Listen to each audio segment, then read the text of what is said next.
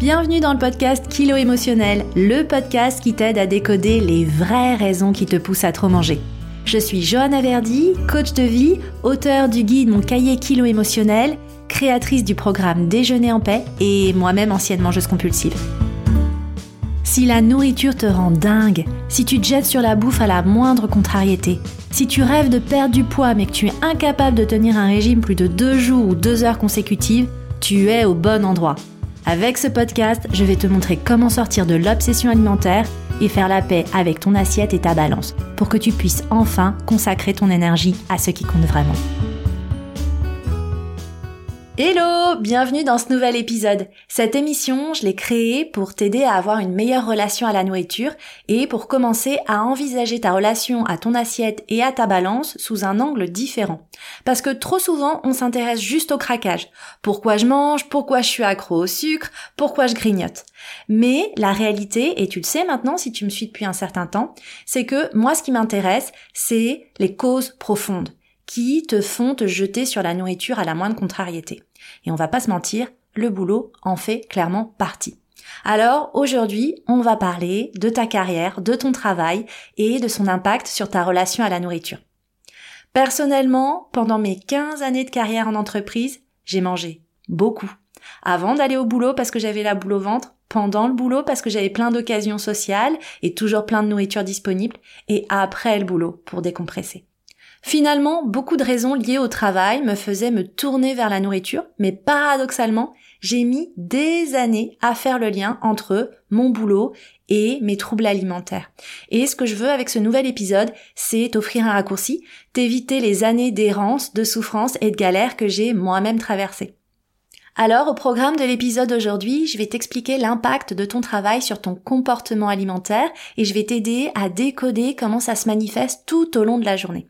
Et puis ensuite, je t'expliquerai ce qui, selon moi, te fait vraiment manger, pas forcément ce que tu as toujours l'habitude d'entendre, et la prise de conscience nécessaire que tu dois avoir pour ne plus te jeter sur la bouffe à cause du boulot.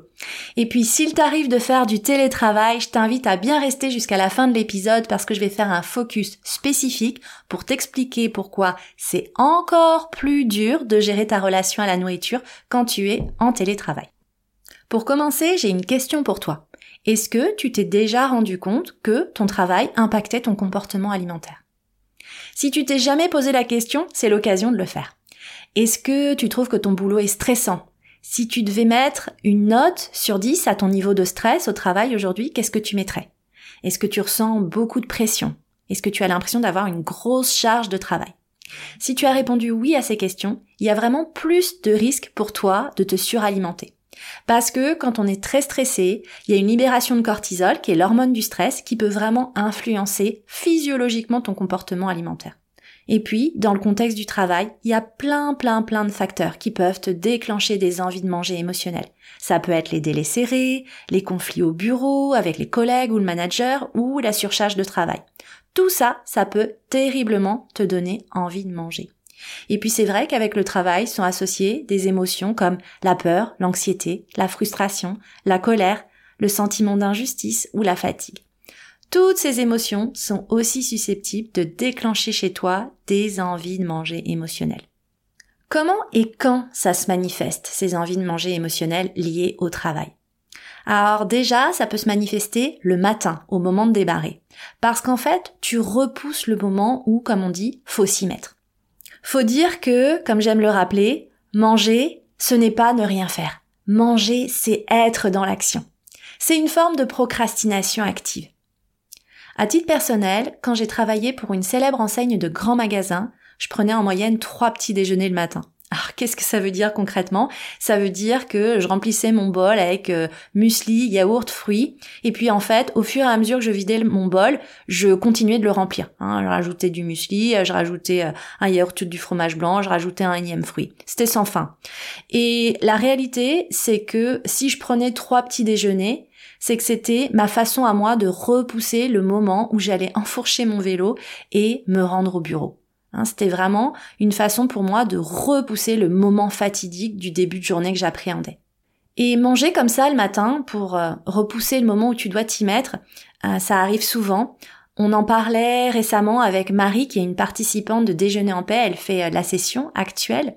Et elle partageait dans nos coachings de groupe qu'elle avait besoin d'aller manger quelque chose dès qu'elle devait démarrer un projet nouveau qu'elle redoutait. Parce qu'en fait, elle doutait de ses capacités, elle n'était pas sûre d'y arriver. Et comme elle était dans le doute, elle avait l'impression que manger lui donnait du courage et finalement lui faisait un peu gagner du temps. Et pour moi, c'est un petit peu comme ce qui se passe sur les terrains de foot. Alors attends, même si tu regardes pas le foot, t'inquiète pas, tu vas comprendre ma métaphore. Tu as forcément déjà vu un de ces matchs dans lesquels, au moment de la prolongation, il y a une équipe qui a finalement marqué un but. Et il ne reste que quelques minutes à jouer. Et là, les joueurs gardent le ballon, se font des passes, et ils donnent l'impression de jouer au foot. Mais en fait, il ne se passe rien, et ils n'attendent qu'une chose, le coup de sifflet. C'est une façon pour eux de gagner du temps. Eh bien, tu vois, pour toi, c'est pareil quand tu manges pour ne pas t'y mettre. C'est une façon de gagner du temps.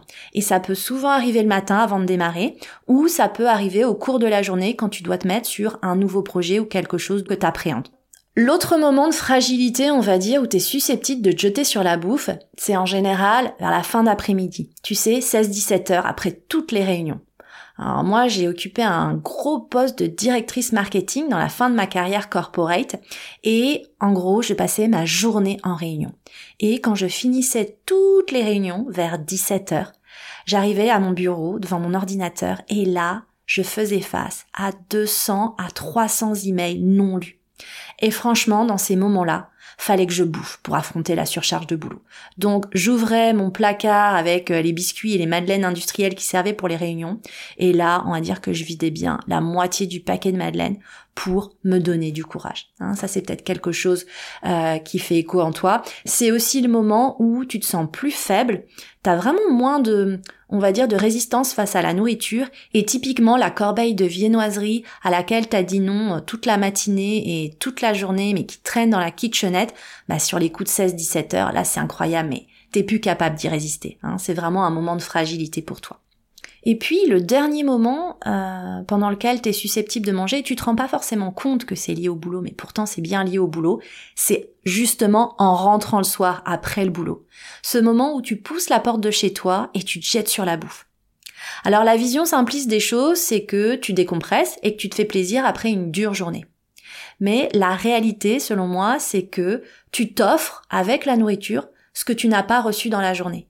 Et ce que t'as pas reçu dans la journée, ça peut être cette pause déj ou cette pause café à laquelle t'as renoncé avec ta collègue. Tu lui as dit euh, non non, euh, désolé, j'ai pas le temps, euh, je dois finir ce projet, je dois finir ce dossier.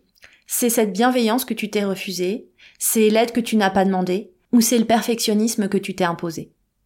Et on en vient à ce qui, selon moi en tout cas, est la vraie raison qui te pousse à manger. Pour moi, ce qui te pousse à manger en lien avec le travail, c'est que dans le boulot, t'as souvent l'impression de subir.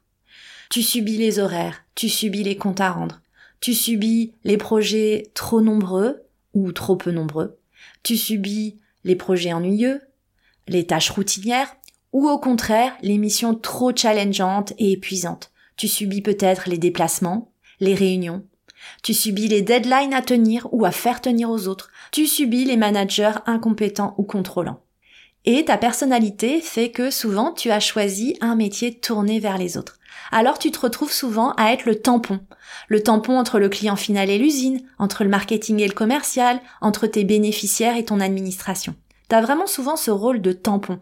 Tu peux être chef de projet, tu peux travailler dans l'organisation, la coordination, mais souvent, ton métier est vraiment directement tourné vers les autres, que ce soit dans le médical, le paramédical, tu travailles peut-être dans le social, dans l'éducation, la justice, la sécurité ou les assurances. Et le point commun des mangeuses émotionnelles, c'est qu'elles n'aiment pas subir. Elles veulent la liberté et le choix. Et toi, dès que t'as l'impression de subir et d'être emprisonné, qu'est-ce que tu fais? Ben tu bouffes. C'est ta façon à toi de respirer, de reprendre ton souffle. La nourriture, elle est toujours là pour toi quand tu te sens parfois complètement largué, complètement paumé ou complètement en apnée. La nourriture, elle ne demande rien, elle ne juge pas. La nourriture, elle t'offre ce dont tu as besoin dans ces moments-là. Alors comment on fait pour s'en sortir? Ben, La première étape nécessaire, toujours, toujours, toujours nécessaire, indispensable, c'est la prise de conscience. Moi, je voudrais t'inviter, dans un premier temps, à prendre conscience des émotions négatives qui te traversent et surtout de ta petite voix intérieure toxique qui se déclenche. Cette petite voix intérieure, elle te dit des trucs du genre, tu n'as pas le choix. Hein, tu dois te soumettre, tu dois te résoudre, c'est comme ça. Et ça peut être lié à ton besoin d'argent, des responsabilités que tu as, ou cette idée permanente que faut être raisonnable. Cette petite voix intérieure toxique, elle te dit aussi et surtout que t'es pas à la hauteur, que tu n'y arriveras jamais, que il ou elle est mieux que toi, que dans le boulot, personne ne t'écoute, personne ne te respecte, hein, dans le boulot comme dans la vie, hein, souvent ce n'est qu'un reflet, et tu penses que tu n'es pas assez comme ci ou que tu es trop comme ça. Et cette petite voix intérieure toxique, c'est souvent quelque chose qui remonte à l'enfance. Et tu fais peut-être partie de ces personnes qui, plus jeunes, ont été des enfants modèles. Hein, t'as peut-être le syndrome de la bonne élève parce que on t'a appris à ne pas te plaindre, à faire ce qu'il y a à faire, surtout quand d'autres personnes comptent sur toi. Tu peux aussi avoir grandi un petit peu avec euh, le genre de phrase euh, marche ou crève quoi. Hein, faut faut avancer. T'as pas le droit de te plaindre. Tu te reposeras après, quand ce sera fait, quand ce sera fini. Mais évidemment, dans ta vie d'adulte aujourd'hui et dans ton boulot, il n'y a jamais de fin à ta to-do list. Et c'est d'ailleurs la raison pour laquelle les mangeuses émotionnelles sont selon moi de parfaites candidates pour le burn-out. Parce que elles ne savent pas s'écouter, elles obéissent, elles exécutent, elles ne demandent pas d'aide, elles ne se plaignent jamais, jusqu'à que, effectivement, à un moment, bah, il y a plus de son et il y a plus d'image. Et je voudrais attirer ton attention aussi sur le fait que cette petite voix intérieure que t'entends parfois, euh, c'est aussi la voix de la sagesse. Et cette petite voix de la sagesse, elle te dit, mais putain, qu'est-ce que tu fous là? Tu vaux mieux que ça. Hein? Cette voix qui te répète que, d'une certaine façon, t'es juste pas à ta place. Et tu vois, sans surprise, toutes ces choses que t'expérimentes, toutes ces choses que tu vis, que tu ressens, que tu penses, ben ça devient encore plus dur à gérer en télétravail. Parce que ton monde, qui est déjà fragile, est totalement bouleversé. Et si avant, quand tu devais aller au bureau, il y avait une certaine structure qui te retenait, en télétravail, c'est comme si une porte qui était autrefois fermée s'ouvrait brusquement, te laissant face à face avec tes démons sans la moindre barrière. Du coup, comme la nourriture est disponible et que personne ne te voit, eh ben tes crises, elles deviennent encore plus fréquentes et encore plus intenses. Il faut vraiment comprendre que en télétravail, la fine limite que tu peux avoir, qui est sociale, qui relève de la visibilité ou du regard des autres, n'existe plus. Hein, cette fine limite, elle explose en mille morceaux. T'es seul avec toi-même. Il n'y a pas non plus un collègue pour t'aider à prendre un peu de hauteur ou à décompresser autour de la machine à café. T'es seul avec ta voix intérieure toxique, avec tes peurs et tes angoisses. Et on s'en rend pas forcément compte. Moi, je m'en suis rendu compte la première fois que je me suis retrouvée au chômage et que j'avais pu à me rendre au travail tous les matins. Mais en fait, le travail a un véritable rôle social. Et les autres, les collègues, euh, même les, les boss, enfin les gens qui travaillent avec nous, les clients, etc., tous ces autres apporte une forme à la fois de réconfort, de hauteur, de distance, et puis aussi une forme de distraction de nos tourments intérieurs. Et souvent, j'ai des personnes que j'accompagne qui me disent qu'elles n'aiment pas ou plus leur job. Elles en ont pris conscience. Mais elles restent et leur argument c'est j'aime mes collègues ou j'aime l'ambiance. Donc le facteur humain est quand même super important. Et c'est vrai que quand t'es chez toi, t'as pas ça. T'as plus facteur humain. T'as juste la routine de ton intérieur. T'es en pige ou en legging avec des placards et un frigo qui est rempli de nourriture et de tentations. Et hum, ce qu'il y a aussi, c'est que la perception du temps quand t'es chez toi n'est pas la même. Et les limites sont floues. Hein. Il y a aussi cette limite floue entre le temps privé et le temps de travail. Et du coup, parfois, paradoxalement, il y a vraiment une culpabilité supplémentaire qui se développe autour de ta productivité. En fait, autant quand tu es avec les autres au quotidien, avec eux, ils peuvent t'apporter euh, voilà une distance, euh, du soutien, etc., du divertissement. Mais quand ils sont plus là, en fait, ça développe des peurs. Qu'est-ce que les autres pensent de moi? Alors que je ne suis pas à côté d'eux. Hein. Et le fait que les autres soient à distance, ça fait que tu toujours cette peur d'être jugé, d'être mal perçu, d'être mal noté. En gros, tu te dis oh là là, qu'est-ce que les gens vont penser de moi si euh, on m'envoie un message et que je suis pas connecté. Donc, faut toujours que tu sois connecté.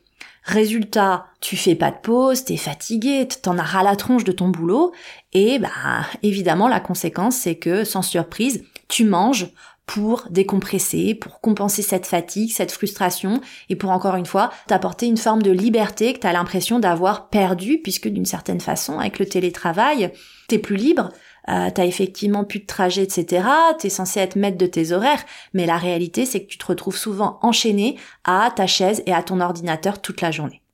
Donc si tu as l'impression de faire beaucoup plus de compulsions alimentaires pendant tes journées de télétravail, je voudrais vraiment te rassurer. Tu n'es ni seul, ni détraqué. C'est simplement que les challenges auxquels tu fais face, là, dans ce contexte, ils sont littéralement décuplés. Et ces challenges, c'est quoi? C'est que peut-être que si t'aimes pas ou si t'aimes plus ton travail, si ton travail te suce la moelle du matin au soir, bah c'est pas étonnant que tu compenses sur les chips, le fromage ou les sucreries. Et tu comprends, du coup, j'espère, grâce à cet épisode, que l'enjeu n'est pas de résister à la tentation, mais bien d'aller comprendre et désamorcer les sources de tension intérieure que déclenche ton travail, tes relations avec les autres au travail, ce sur quoi tu travailles, peut-être le manque de sens, etc. Donc tu peux vraiment commencer à faire en autonomie ce travail d'introspection sur ta relation à ton travail. Est-ce que tu aimes encore ton travail? Est-ce qu'il te stimule? Est-ce que tu as envie de te lever le matin pour y aller ou pas? Ça va déjà te donner un premier niveau de conscience. Mais je ne vais pas te mentir, parfois nos croyances, nos pensées toxiques, euh, nos blocages sont tellement profondément ancrés et refoulés dans notre subconscient que c'est parfois difficile d'y accéder. C'est la raison pour laquelle je t'invite vraiment à aller chercher l'aide dont tu as besoin euh, pour pouvoir débloquer tout ça. En tout cas, sache que c'est exactement ce qu'on fait dans mon programme Déjeuner en paix, qui est mon programme de coaching long et intensif sur trois mois. C'est un programme qui démarre en janvier, avril et septembre. Euh, pourquoi seulement trois fois par an? Parce qu'en fait, j'encadre tout le programme personnellement. Ça se fait en mini-groupes, des mini-groupes de 15 personnes, 15 femmes qui te ressemblent et traversent les mêmes challenges. Et dans le programme, un des sujets piliers sur lequel on travaille, c'est la relation avec le travail et le sens qu'on a dans notre travail aujourd'hui. Et euh, j'ai en tête l'exemple de Mélodie qui a fait son programme Déjeuner en paix euh, à la toute fin de l'année 2020. Elle a fait octobre 2020 jusqu'à décembre 2020. Elle avait 27 ans à l'époque. Elle avait fait un BTS de graphisme dans sa vingtaine, mais elle n'avait pas trouvé de boulot dans sa région. Et la vie avait fait que malgré elle, elle s'était retrouvée vendeuse en boulangerie. Donc à l'époque où elle a fait son programme, elle était en arrêt maladie parce qu'elle avait super mal au dos, elle était très fatiguée, elle souffrait de dépression. Et suite au programme, elle a compris l'importance de son boulot dans son équilibre de vie et dans son équilibre alimentaire. Parce que ce que je t'ai pas dit, c'est que toutes ces années d'errance professionnelle, ça lui avait fait prendre des dizaines de kilos. Donc elle s'est cherchée, elle a commencé par dépasser sa timidité en travaillant pour un office du tourisme, ça a commencé déjà à lui plaire, et puis en parallèle, elle a continué de chercher ce qui la faisait vraiment vibrer, un petit peu par hasard, elle a commencé à faire une mini formation dans le codage, et elle s'est découvert une passion pour la création des sites web. Elle a fait une formation plus longue, et aujourd'hui, trois ans après, elle est web designer. Et le résultat de tout ça, c'est que dans la première année qui a suivi son programme Déjeuner en paix, elle a perdu 8 kilos, hein, sans rien faire de particulier. Et puis, euh, depuis la fin de son programme, donc en 3 ans, elle a perdu un total de 28 kilos. Et tu vois, ce qui est intéressant quand j'ai échangé avec elle, c'est que euh, pour elle, la plus grande victoire, c'est pas la perte de poids. La plus grande victoire, c'est la liberté qu'elle a retrouvée, c'est-à-dire qu'elle est sortie de l'obsession alimentaire, la nourriture a repris une place secondaire dans sa vie, et ça a été l'occasion pour elle de se poser les vraies questions, qu'est-ce qui la faisait bouffer? Clairement, c'était ce boulot qui ne lui plaisait pas, et puis euh, t'imagines travailler dans une boulangerie, enfin c'était juste open bar pour les prises alimentaires euh, non contrôlées, hein. Mais voilà, la vraie victoire, c'est qu'au bout du bout, elle a enfin trouvé une carrière dans laquelle elle s'épanouit, elle s'éclate. Et vraiment, ce que je veux que tu retiennes, c'est quand ton boulot t'éclate, te stimule, que tu prends du plaisir à te lever le matin, mais c'est sûr que naturellement la nourriture reprend une place secondaire. Et quand la nourriture reprend une place secondaire, voilà, le résultat, c'est que ton éventuel surpoids, il, disparaît comme par magie. Mais en fait, il n'y a pas de magie. Il n'y a pas de magie, euh, il y a juste une attention et un focus qui sont portés sur les vraies raisons qui te poussent à trop manger. Donc voilà ce que je voulais partager avec toi aujourd'hui. J'espère que cet épisode va t'inciter à te poser les bonnes questions. Et si tu aimes le podcast, n'hésite pas à le soutenir. Grâce à chacune d'entre vous, on va bientôt franchir la barre des 100 000 écoutes, donc vraiment une barre symbolique. On y accédera encore plus vite grâce à vos étoiles sur Spotify, vos commentaires sur Apple Podcast qui permettent vraiment de soutenir mon travail et de mettre ces épisodes en face des oreilles de celles qui en ont besoin. Et nous, on se retrouve la semaine prochaine parce que là, moi, j'aime avoir euh, des épisodes aussi qui te soutiennent en fonction de la saison, en fonction des moments spécifiques de l'année qu'on traverse. Et là, on est bien rentré dans l'hiver. Et tu as dû mettre à jour ta garde-robe mais je me demandais si tu faisais partie de celles qui contemplent leur dressing chaque matin avec désespoir en se disant ah, j'ai rien à mettre. Si c'est le cas, l'épisode de la semaine prochaine sera pour toi. On parlera fringues et je t'expliquerai pourquoi la perte de poids est quasi systématiquement associée à la perspective de la garde-robe de tes rêves et je t'expliquerai que faire de tes vêtements qui ne te vont plus, notamment les vêtements trop petits qui font que peut-être aujourd'hui tu as l'impression de avoir à te mettre et d'être littéralement désespéré devant ton armoire chaque matin. On parle de tout ça en détail la semaine prochaine. Je te remercie pour ta présence et je te donne rendez-vous au prochain épisode.